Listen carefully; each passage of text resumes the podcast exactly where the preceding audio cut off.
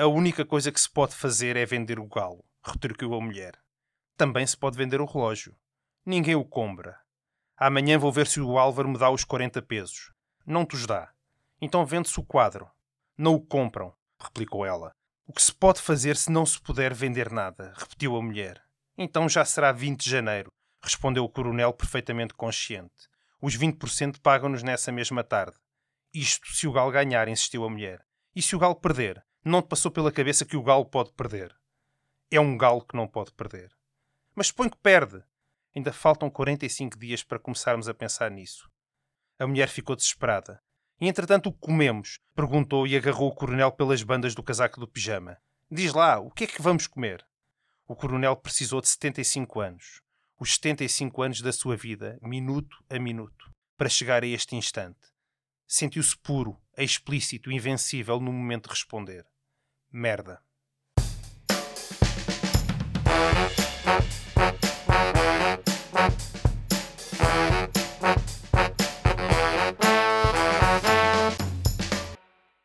Olá, bem-vindos ao Contracapa, o podcast onde falamos de livros e leituras, realizado na Escola Superior de Educação e Ciências Sociais do Politécnico de Leiria. Hoje temos connosco Paulo Agostinho, docente da ESEX, que traz a sua sugestão de leitura ao Contracapa. Obrigada por ter aceitado o nosso convite. Bem-vindo. Obrigado. Começo por perguntar, que livro nos traz hoje? Trago Ninguém Escreve ao Coronel, de Gabriel Garcia Marques. É um livro pequenino, fácil de ler, que recomendo vivamente, e de um autor que será de um, um dos nomes maiores da literatura latino-americana. O que o levou a escolher este certo? Este certo é o final de uma história que eu acho que resume bastante o que é o limite dos limites que a literatura mágica latino-americana traz neste livro. Estive a pensar, sinceramente, em trazer outro livro, Os 100 Anos de Solidão, do mesmo autor.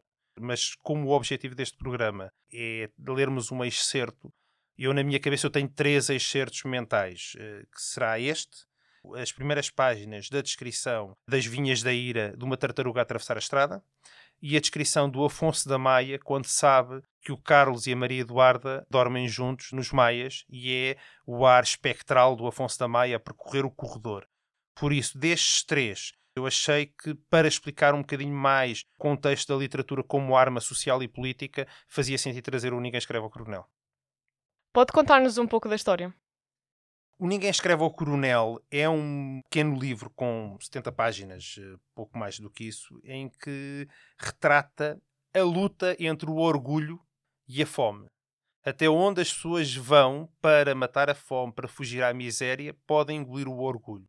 Trata-se de um coronel reformado do exército que está numa situação de miséria, cuja única coisa que tem de esperança de sucesso na sua vida é um galo de combate que tem, de lutas de galos, e o seu grande objetivo de vida é alimentar todos os dias o galo, mesmo que ele passe fome, na esperança de que ele ganhe um combate. Ou seja, é uma história de uma tensão entre aquilo que nós queremos ser e aquilo que nós podemos ser no cotidiano. E retrata um bocadinho esta dinâmica num contexto sul-americano e num contexto de miséria social. Há alguma característica do autor que gostasse de destacar? Gabriel Garcia Marques é um jornalista que escreve livros se há um dos primeiros ídolos que eu tenho na minha área, eh, foi o Gabriel Garcia Marques. Tem um livro genial do ponto de vista de reportagem, que é o Notícias de um Sequestro. Romance feito apenas com os testemunhos dos sobreviventes de antigos reféns das Farc na Colômbia. Mas depois tem um livro absolutamente genial, que é Os 100 Anos de Solidão, que eu colocaria no top dos melhores livros de sempre.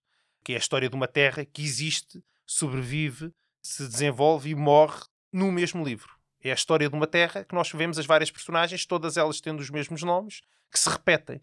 E isto é uma matéria muito explorada, em que nós somos, por muito que possamos tentar fugir, não conseguimos fugir às nossas origens e ao nosso contexto.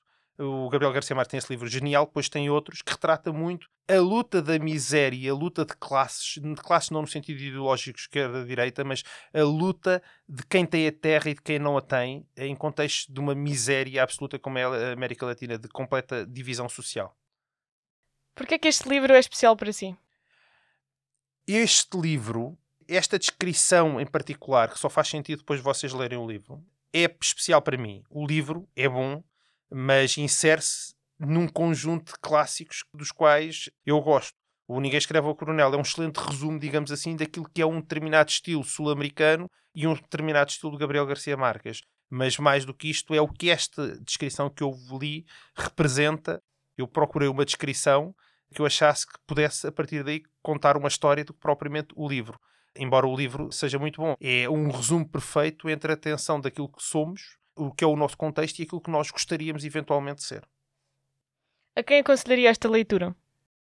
Eu, esta leitura, eu recomendo vivamente a qualquer um dos alunos de ensino superior. É uma excelente introdução, é um livro pequeno, é uma excelente introdução. Eu sei que as pessoas não gostam de ler hoje. E as pessoas não gostam de ler hoje porque as pessoas só pensam no sentido denotativo da mensagem. Ler implica pensarmos sobre palavras e organizarmos mentalmente imagens a partir de palavras. Porque é que a maioria dos livros são melhores que os filmes? Porque nós, nos livros, criamos uma imagem mental sobre as descrições que vemos. Eu posso ler O Senhor dos Anéis, eu já tinha lido O Senhor dos Anéis antes de ver o filme, e a primeira sensação que eu tive foi uma sensação de desilusão. Só a segunda vez é que me surpreendi, porque eu imaginei outro cenário. Leiam.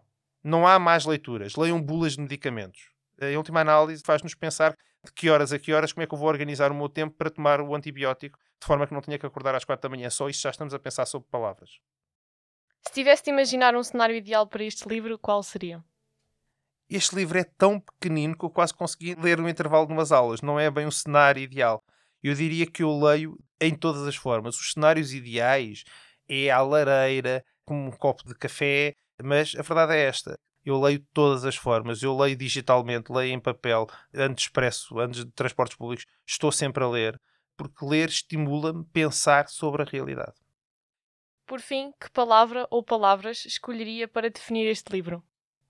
que é que eu posso dizer sobre este livro? Eu posso dizer que no momento da verdade é quando nós nos revelamos. Isto vale para o nosso dia a dia. Qualquer um de nós sente que há momentos que são reveladores pelo nosso próprio comportamento. E este livro retrata um bocadinho isso. Como é que, num quadro de miséria social, miséria física, as pessoas conseguem ter orgulho isto é uma matéria que depois me leva a pensar, até pela área onde muitas vezes onde trabalho, fora das aulas, nós muitas vezes esquecemos que as pessoas não são apenas números, as pessoas não são apenas dados estatísticos, as pessoas têm orgulhos, têm aspirações, têm exigências. E mesmo na miséria das misérias, no país mais pobre da África, as pessoas têm direito à sua dignidade. E isso é algo que é inalienável. Não é à toa que se diz que direitos humanos não são negociáveis. Isto vale para todos os níveis.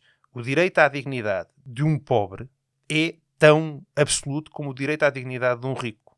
E isto é algo que o livro nos recorda, claro que caricaturando, claro que exagerando, mas que acaba por nos fazer pensar que há questões em que nós somos sempre mais do que a soma das partes. Nós não somos apenas a nossa herança familiar, o dinheiro que nós temos, o nosso contexto pessoal. Nós somos sempre aquilo que decidimos ser ou aquilo que decidimos não perder na história da nossa vida.